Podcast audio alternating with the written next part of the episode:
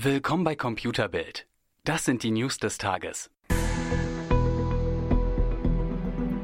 Oh oh, da ist Samsung wohl ein dicker Fehler unterlaufen. Eigentlich sollten neben dem Galaxy S10 auch noch weitere Gadgets erst am 20. Februar vorgestellt werden.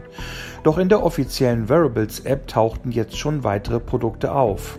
Dazu gehören neben einem neuen Fitnessarmband vor allem die erwartete Smartwatch Galaxy Wear Active sowie die Galaxy Buds.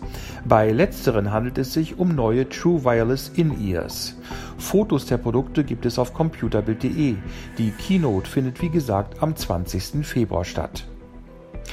Gute Nachrichten gibt es für alle Besitzer von Elektroboards. Die durften bislang nur auf privaten Grundstücken gefahren werden, genauso wie Elektroroller. Nach Informationen des Spiegel werden aber auch die Boards in diesem Frühjahr für den Straßenverkehr zugelassen. Wie bei den Scootern gilt dann auch für die Boards eine Höchstgeschwindigkeit von 20 Kilometern pro Stunde.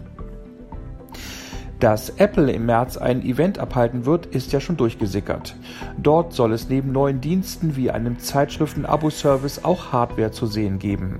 Unter anderem die zweite Generation der AirPods. Die überaus erfolgreichen In-Ears von Apple werden den Gerüchten zufolge etwas kleiner, besitzen eine neue Technik für bessere Basswiedergabe und kommen wohl auch in Schwarz auf den Markt. Das wollen chinesische Medien aus Herstellerkreisen erfahren haben.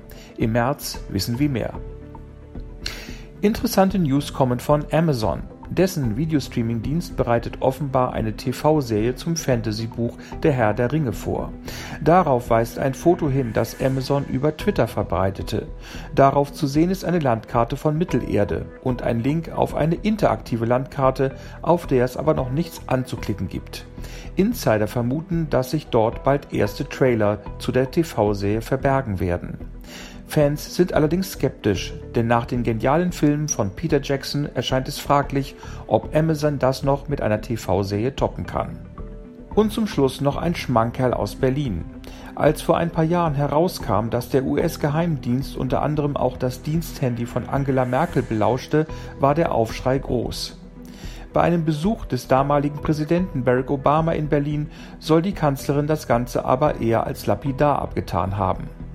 Das geht aus den Memoiren des Sicherheitsberaters von Barack Obama, Ben Rhodes, hervor.